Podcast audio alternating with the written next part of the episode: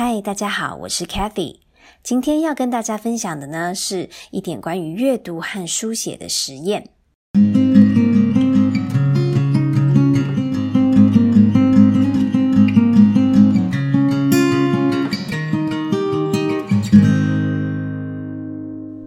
其实最近啊，是因为我陪着儿子学英文，然后觉得好像又到了一个新的阶段了，也就是写作的阶段，所以想把这个阶段的一些练习跟大家分享。我自己呢是蛮爱写东西的，而且啊，我又觉得说现在啊，我跟我儿子是蛮多可以听英文、讲英文的这样子的互动了，但是阅读呢在慢慢培养。而且书写呢，更是停留在只能够写字母的阶段，然后拼很简单的字的那种阶段，觉得好像该做些什么来试试看耶。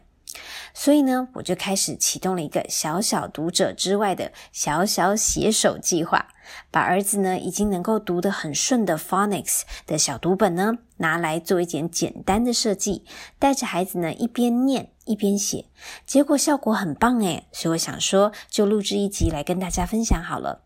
那我做的步骤很简单啦，第一个就是因为有 input 才有 output，对不对？大家知道要有输入才有输出，所以呢，我会先带着孩子去读熟一两套的读本。所谓的读本呢，就是它的用字比较简单，然后里头有很多的 sight words，就是我们说的常见、常看到的字。那你先带着孩子哦，把整套他可能都已经每个字都蛮会念的这样子读过去哦，然后我们才开始做下一个写作的计划。这时呢，你可以挑出读本里面几个重要的单字，跟孩子拼读看看。比如说 apple 苹果，那你就念一次 apple，然后呢，请儿子念出 a p p l e，嘿，这样子的话呢，他就会开始对拼字开始有一点印象和感觉了。好，那你跟他这样子简单的拼读几个重要字之后呢，就可以开始进入到书写的地步了。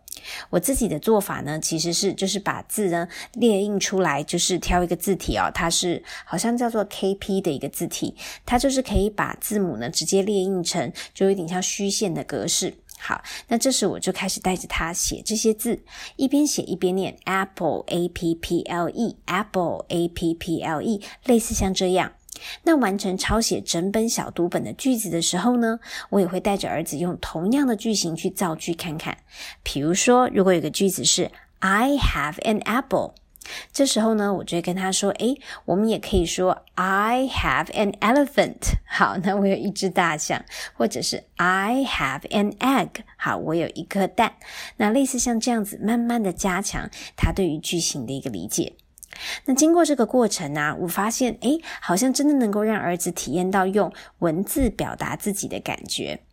不过呢，我真的不是什么原创啦，而是其实是我一边在观察我自己儿子在学习注音的过程中，觉得，咦，有灵感呢，好像教注音，在学注音的时候也是用这个方式。那我们就用英文来试试看吧。